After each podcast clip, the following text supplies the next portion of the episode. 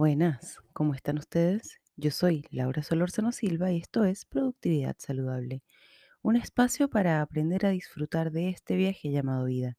Recuerden que pueden seguirme en Instagram como productividad-saludable y aquí, semana a semana, entregaré pequeñas cápsulas para que conversemos sobre qué es ser productivo o productiva sin perder la cabeza. Comencemos.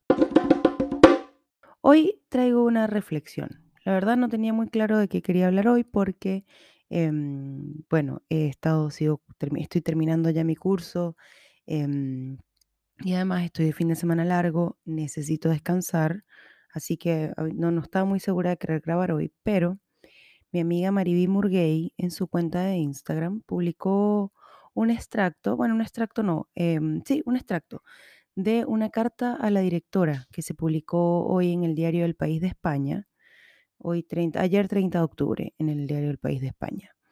Yo entré a la publicación, la leí completa, así que la busqué y se las quiero leer y después les voy a dar una pequeña reflexión. Se llama em, La felicidad del segundo violín.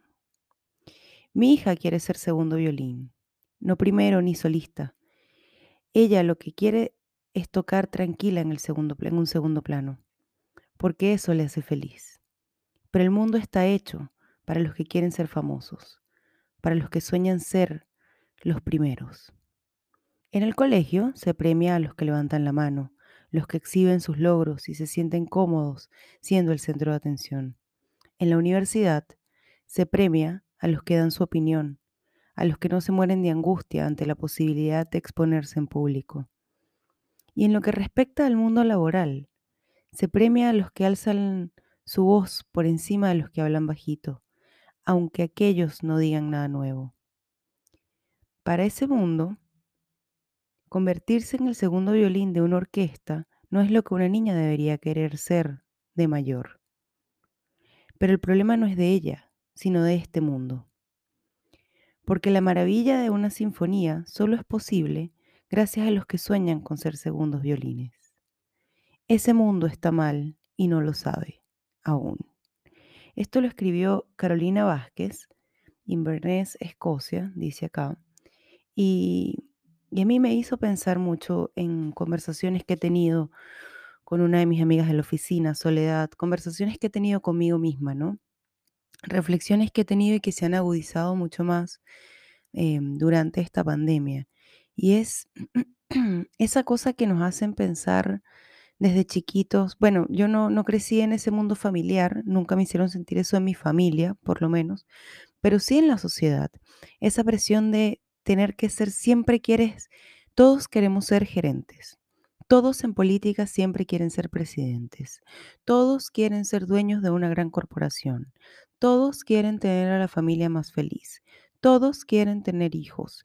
Todos quieren tener un carro, una casa, eh, viajar por el mundo, leer, y, pareciera que, mm, como dice Alejandra Llamas, de chiquitos ya nacemos con esa gracia, ¿no? Con, nacemos con, el, con la dicha de haber nacido. Y a medida que vamos creciendo nos vamos llenando de sesgos, de creencias, de síndromes del impostor y empezamos a pensar que lo importante es cumplir metas que ni siquiera son nuestras. Esto ya lo he hablado antes en otros episodios. Yo vivo en una ciudad, en una sociedad eh, como la chilena, donde los niños son sometidos a estrés igual que en Japón desde los tres años para entrar en un, entre comillas, buen colegio, donde los niños de los tres, cuatro años están con tutores para entrar a las pruebas de admisión a los colegios, donde a un niño de tres años se le castiga por salirse de la línea cuando pinta, Em, vivo en una sociedad de la competencia, donde tienen una frase que se llama el chaqueteo, que es básicamente que cuando uno va subiendo, los otros lo jalan por la chaqueta y lo tiran para abajo. Vivo en una sociedad donde existe una frase que es los winners, los ganadores, ¿no? Los que hacen trampa para llegar primero, los que logran cosas, los que, los que se metieron en el mercado de, de la, especulación, como son las bolsas, hicieron plata rápida de la noche a la mañana. Todo bien. Todo bien hasta que esa presión entra en la cabeza de muchos niños. Mi reflexión de hoy es para ustedes, para sus hijos, para sus hermanos, para sus familias. ¿De verdad esa casa que te quieres comprar, la estás comprando por ti o porque lo tienes que comprar, porque te dice la sociedad? ¿O de verdad tienes que ir a recorrer el mundo entero por ti o porque te dice la sociedad? Cuando tú no estás satisfecho con lo que tienes alrededor, cuando no eres capaz de dar las gracias por ese plato de comida que te comiste hoy, en este minuto, ¿eres realmente feliz? ¿O estás esperando esa promesa del futuro de cuando me llegue esto, entonces voy a ser feliz? O peor, vives en esa nostalgia del pasado. Es que antes yo era más feliz, es que antes yo tenía mucho más. Esa niña quiere ser segundo violín y yo la aplaudo. Em, yo no quiero ser gerente de marketing. De hecho, ni siquiera quiero trabajar en marketing es algo que estoy lidiando conmigo misma y es algo que estoy tratando de solucionar internamente y externamente. Em, pero no todo el mundo quiere ser gerente y no querer ser gerente no implica que seas mediocre o que no quieras nada de la vida, porque mm, ya lo he dicho muchas veces, la vida es mucho, mucho, mucho más que mm, ese cargo que tienes, ese sueldo, esa casa, ese carro. Ayudan, efectivamente ayudan. Ayuda el cargo si te gusta el cargo y te hace feliz. No ayuda el cargo si estás estresado todo el tiempo.